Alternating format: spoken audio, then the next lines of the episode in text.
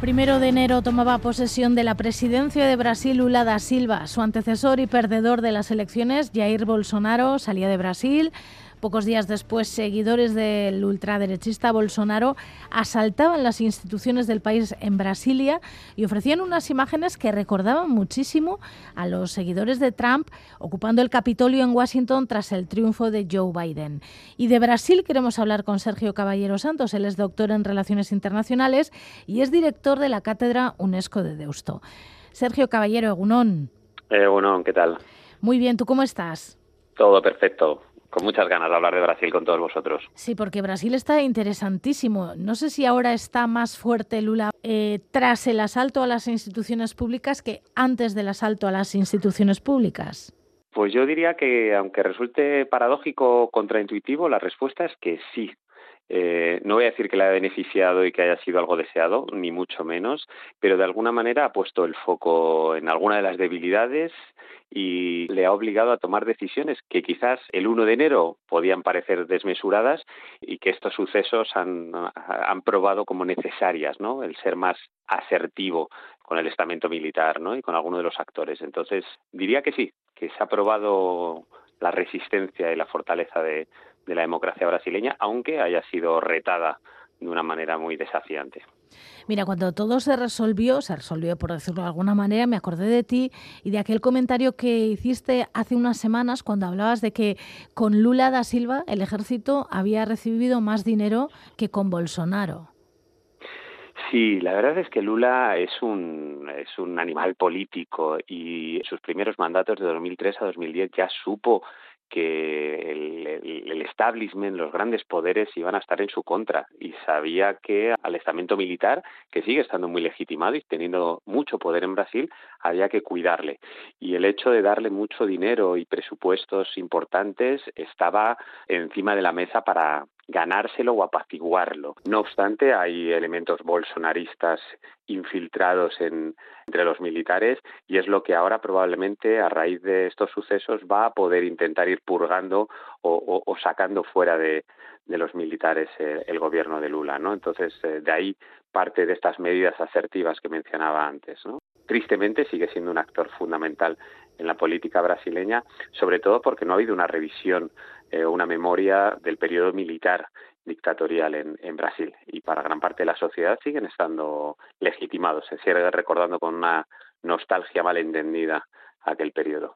¿Tú crees que ha estado en riesgo la democracia en Brasil? Eh, es una pregunta muy complicada. Eh, digamos que el golpe eh, difícilmente podía prosperar cuando, de hecho, los poderes fácticos y el establishment estaba en contra. Un elemento que yo creo que no se ha mencionado demasiado, pero es importante, es que los grandes empresarios, fortunas, las élites económicas han sido más pro Lula que pro Bolsonaro. Han visto claramente que en esas elecciones que un Lula que reengancha a Brasil al mundo iba a ser más exitoso para sus negocios. Estoy hablando puramente en lo crematístico incluso simplemente, ¿no? Entonces, dar un golpe de estado sin eh, los poderes económicos, sin los poderes militares, sin digamos que era eh, tremendamente difícil que prosperara. En ese sentido, la democracia, digamos que no ha estado al borde del precipicio. Pero qué duda cabe que estos altercados van generando inestabilidad y era parte del objetivo último, ¿no?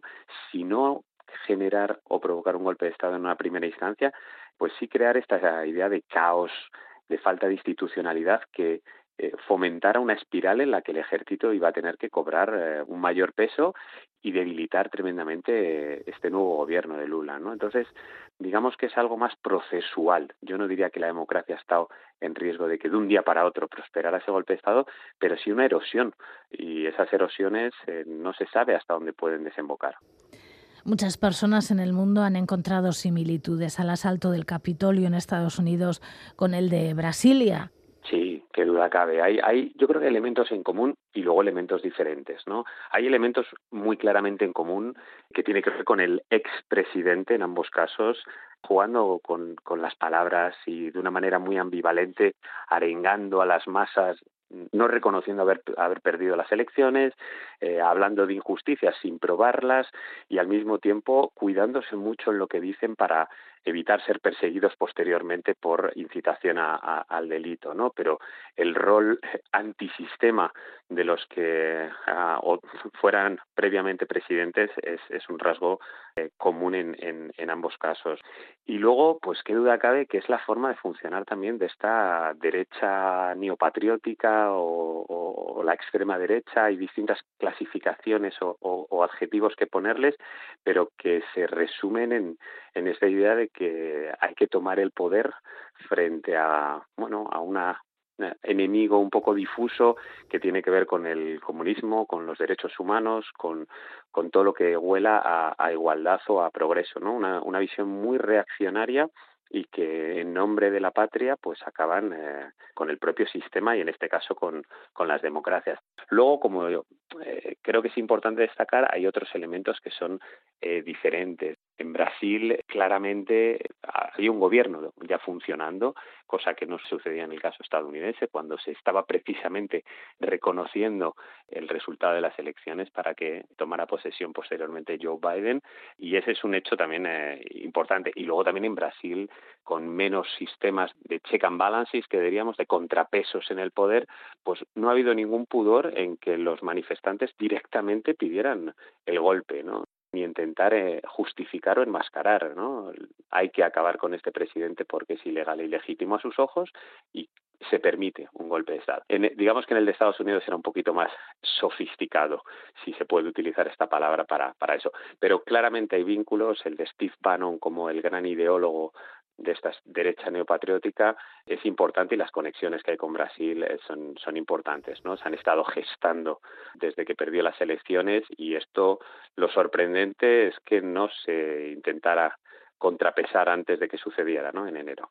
Bueno, Bolsonaro, ¿tú por qué crees que salió del país? ¿Sabía lo que iba a suceder?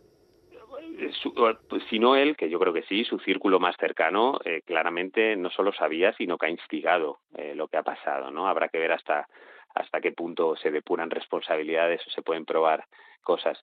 Hay dos lógicas, yo creo. Una es más de cariz simbólico, de bueno, no hacer el acto de transición y cumplir los requerimientos formales del cargo y, no estar cuando Lula asumía, ¿no? Es como, bueno, yo me voy con la cabeza gacha, victimista y, y no voy a aceptar este resultado pero no es casual que se haya ido a Florida, no es casual que eh, esté amparado por los ideólogos o por, por ese círculo, esa camarilla de, de la extrema derecha neopatriótica, en cierta manera, eh, claro que sabía su círculo lo que se estaba gestando, los resultados probablemente no, nadie los podía saber, pero qué duda cabe que tiene una responsabilidad, aunque solo fuera por omisión, porque volvemos a repetir que nunca se ha desmarcado plenamente, al mismo tiempo que decía que las violaciones eh, o las comisiones de delitos no eran deseables, obviamente, les eh, tildaba de patriotas. No nos olvidemos que han saqueado eh, la sede de los tres poderes, han destruido material diplomático público, han robado armas, no es una reivindicación, una manifestación que alguien pudiera pensar como democrática o, o legítima, sino que directamente han, han destrozado lo que tiene que ver con el, con el patrimonio de todos ¿no? en, en Brasil. Y esto yo ha tenido un, una parte muy importante de deslegitimarle, ¿no? En este sentido que decíamos de Lula sale reforzado, en parte algunos que eran tibios o cercanos al bolsonarismo, después de estos actos, claramente se han querido despegar, desmarcar de todo lo que huela a Bolsonaro. Y eso también es una victoria para, para Lula, ¿no? Esa gente que estaba un poco jugando a dos bandas se ha tenido que posicionar claramente contra lo que han hecho los seguidores de Bolsonaro. ¿Tú crees que acabará en la cárcel? Wow, vaya pregunta. No tenemos la bola de cristal. Eh, no, no lo sé. Cuesta pensarlo. Cuesta pensarlo porque los recursos económicos y, jurídicos que va a tener son, son muy potentes. De alguna manera, la vinculación, igual que en el caso también de Trump, la vinculación es estrecha entre que la comisión de esos delitos eh, y la responsabilidad que él tiene por haberlos incitado va a ser muy difícil, yo creo, de probar en el ámbito más estrictamente jurídico, más allá además del peso que el bolsonarismo va a seguir teniendo. Eh, no nos olvidemos que el Congreso y el Senado va a estarse, va a seguir dominado por el bolsonarismo. Entonces, yo creo que tiene todavía mucha base de poder como para pensar en que pueda acabar entre, entre rejas. No obstante, desde el PT y desde los seguidores de Lula, la aspiración no es tanto esa, sino conseguir inhabilitarle ah, para que no pueda concurrir a otros procesos ¿no? E, electorales. Y esto probablemente pues sea más probable, ¿no? El intentar ver esa conexión para, bueno, para desacreditarle y llegado el caso intentar inhabilitarle para concurrir para unas hipotéticas eh, siguientes elecciones. Escribías en The Conversation que el gran reto será cómo cicatrizar las heridas. Pues es muy complicado. Mm, vuelvo a decir, Lula claramente es, un animal político. Si alguien tiene talento para eso, sin duda es él. Eh, lo que pasa es que ahí Brasil enfrenta muchos problemas de distinta índole. Nos estamos focalizando, que duda cabe, en este más visible, que es la polarización de la sociedad y el reto bolsonarista, ¿no? Hacia la democracia y hacia una convivencia pacífica, pero uno de los grandes talones de Aquiles es la, economía. La primera asignatura pendiente, y así lo ha pedido también Lula a sus ministros, es que empiecen a trabajar y a dar resultados ante los problemas reales del día a día de, la sociedad brasileña si la economía no empieza a funcionar, eh, si no empieza a haber resultados positivos en ese sentido, las cosas van a estar complicadas porque las expectativas altísimas en la vuelta de Lula van a tornarse en, frustración, ¿no? Entonces, yo creo que la principal piedra de toque va a ser ahora una recuperación económica. Ese es el principal paso para empezar a cicatrizar ciertas heridas, que la gente perciba una vez más que la llegada, la vuelta de Lula le mejora la vida, ¿no? A partir de ahí hace falta también reformas de índole más político, de bajar mucho el perfil a ciertos elementos de tensión y no va a ser fácil, como decía, con un Congreso y un Senado bolsonarista y donde el centrado, este amalgama de partidos desideologizados y que buscan prebendas políticas, eh, sigue teniendo un peso importantísimo y ahí va a necesitar mucha mano izquierda Lula para conseguir tejer alianzas. Como alguna vez he dicho, si alguien lo puede hacer probablemente es él, pero esas heridas van a costar eh, cicatrizar. Donde sí que va a tener eh, de un ambiente más favorable va a ser con el de la diplomacia. Brasil está de vuelta y va a poder proyectar ese capital político internacional también para intentar a nivel doméstico pues bueno que la gente perciba que Brasil vuelva a ser un líder respetado no en temas de medio ambiente en temas de ODS en temas importantes pero que insisto que para el día a día del brasileño común poder comer todos los días poder mejorar su economía va a ser fundamental ese ese es el desafío número uno de Lula para que todos los demás desafíos puedan ser acometidos. No sé si tienes previsto algún viaje a Brasil. Pues ahora en un par de meses, a través de la cátedra UNESCO que dirijo, tenemos, vamos a llevar para Brasil el premio Ada Byron, que es un premio que se gestó eh, en la Facultad de Ingeniería de Deusto y que desde hace unos años lo hemos internacionalizado a distintos países de América Latina y este país este año el país invitado, el país con el que vamos a desembarcar con el premio Ada Byron va a ser Brasil. Entonces, si tengo, si todo va bien, según lo previsto, quizás dos tres meses pueda pueda estar por allí, con muchas ganas también de, palparlo de primera mano, claro. Pues eh, Sergio Caballero, él es doctor en Relaciones Internacionales y director de la Cátedra UNESCO de Deusto, como nos ha comentado. Hemos estado hablando de Brasil. A la vuelta igual tenemos algo más que comentar de Brasil o de otro lugar. Sería un placer como siempre y, sobre todo ojalá, ojalá que podamos hablar eh, de Brasil o de otro país de América Latina por los logros, por las mejoras para, para sus sociedades, ¿no? Y, y, no tristemente solo por temas de inestabilidad o de cuestionamiento de, de, derechos o de la democracia, ¿no? O sea que confiemos en que haya espacio también para, para que podamos otro día dialogar de estas de estos otros asuntos que bueno que serán mucho más mejor recibidos no por por todos nosotros con una sonrisa por lo menos. Confiemos confiemos.